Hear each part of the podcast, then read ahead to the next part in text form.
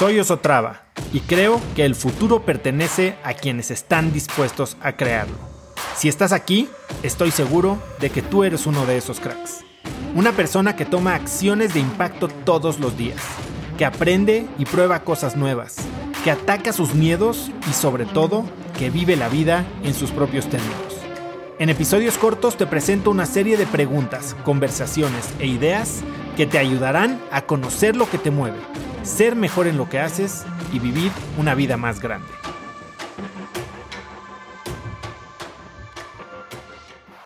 Dalí pintaba mucho este concepto de los relojes que se derriten. Y hay muchísimas interpretaciones sobre qué significaba o qué trataba de decir Dalí al pintar estos relojes.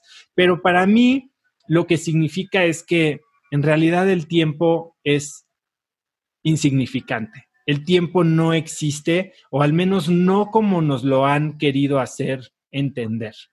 Todo, toda la vida hemos medido nuestros años, nuestros logros, nuestros, nuestra disponibilidad en base a tiempo, en base a un reloj, y pareciera que ese mismo reloj nos obliga a cumplir ciertas cosas, ¿no? Eh, ciertas entregas, ciertos logros, ciertas etapas de nuestra vida. ¿Cuánta gente no llega a los 30 años y cree que ya, ya, ya está quedada, ¿no? O que se tiene que casar o que tiene que tener hijos. O sea, y para mí el tiempo hace mucho, no hace mucho más bien, dejó de ser eso, ¿no? Y para mí el tiempo es simplemente una cosa, que es una moneda de cambio para tener experiencias.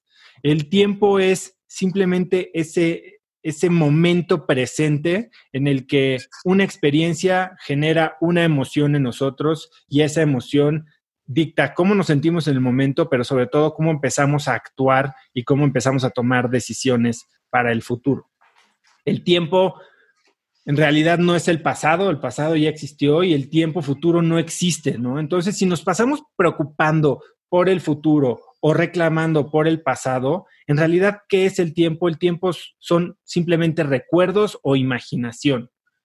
El único momento real es el presente. Y ese presente es lo que hacemos cada, cada uno de nosotros con ello, ¿no? Em, hace poco platicaba, no hace poco, el 24 de diciembre grabé un episodio con un gran emprendedor que se llama Javier Mata.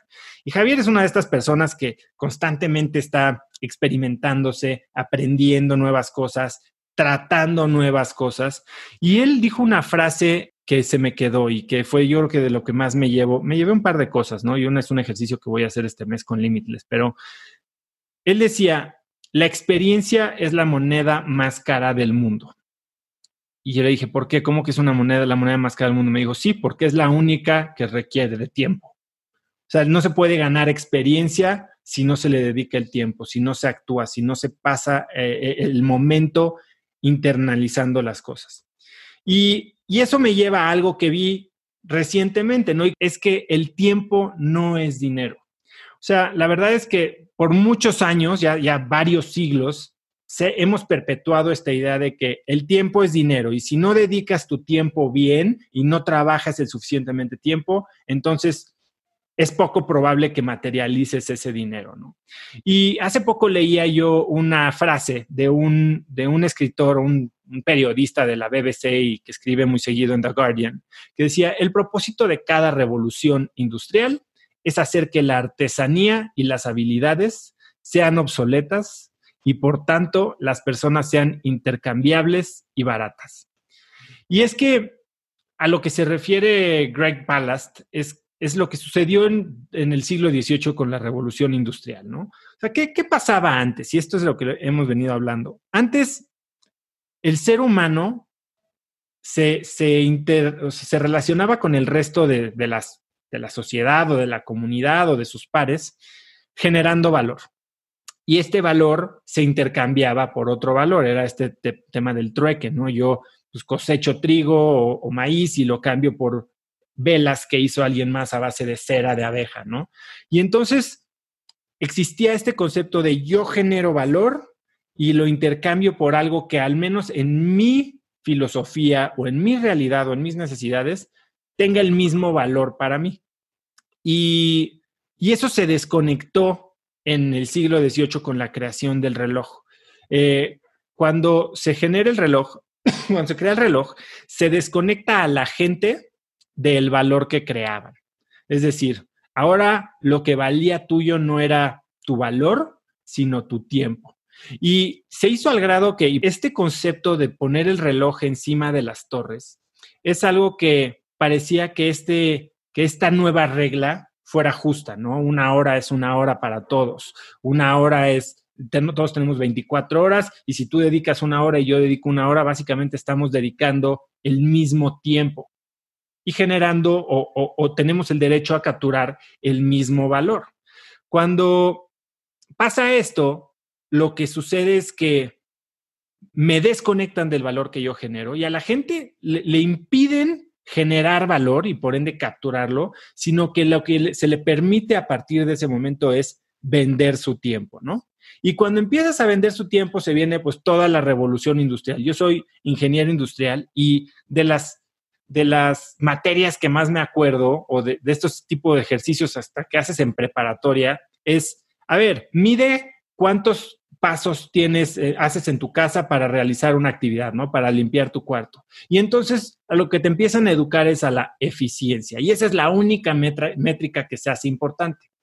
Cuando estás hablando de tiempo es cuántas actividades puedes completar en esta unidad de tiempo que es el estándar, ¿no? Lo que vale. Y empiezas a, reducirle eh, pasos, a reducirle segundos, empiezas a, pensar eh, en, eficiencias que es como te hace sentir mejor, básicamente. Pero lo que genera esto es que a la gente se convierte de un generador de valor, se le convierte en un mecanismo del cual podemos extraer valor. Y entonces, como personas, si entramos a esta dinámica de ser esclavos del reloj, en lo que nos convertimos es en justo eso, en simplemente un engrane más de una maquinaria. Y este engrane en, realidad no genera el valor para el engrane mismo, sino para quien maneja la máquina. Conecta conmigo en Instagram como arroba osotrava y dime qué te pareció este episodio. Mi meta es inspirar a una nueva generación de hispanos a vivir vidas más grandes. Y si me quieres ayudar a lograrla, lo mejor que puedes hacer es seguirme en Spotify y dejar una reseña en Apple Podcasts para así subir en ese ranking. En tu reseña cuéntame de qué temas, categorías o personas te gustaría aprender y me aseguraré de leerlas para darte el contenido que quieres. Y no olvides unirte a mi comunidad de cracks en cracksnetwork.com es gratis y conectarás con más gente en el mismo camino de crecimiento que tú. Eso es todo por hoy. Yo soy Oso Traba y espero que tengas un día de cracks.